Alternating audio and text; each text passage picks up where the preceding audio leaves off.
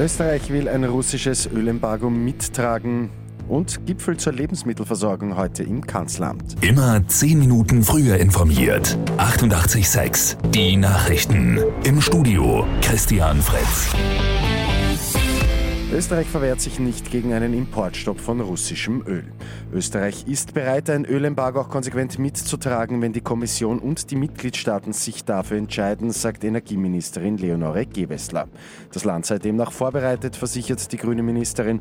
Bereits seit März sei in Österreich kein russisches Öl mehr verarbeitet worden. Die Lebensmittelversorgung in Österreich muss sichergestellt werden.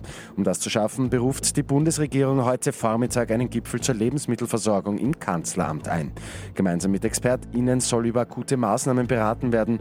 Mit dabei von Regierungsseite sind Kanzler Nehammer, Vizekanzler Kogler und Landwirtschaftsministerin Köstinger. Der ÖVP-Korruptionsuntersuchungsausschuss geht heute weiter. Als Auskunftspersonen geladen sind Oberstaatsanwalt Johann Fuchs und Ex-Sektionschef Christian Pilnacek. Und Dominik Thiem scheitert auch beim Turnier in Madrid in Runde 1. Gegen den Schotten Andy Murray setzt es eine klare Zwei-Satz-Niederlage. Team rutscht in der Weltrangliste weiter ab und wird am kommenden Montag nur mehr rund um Platz 160 aufscheinen. Mit 886 immer 10 Minuten früher informiert. Weitere Infos jetzt auf Radio 886 AT.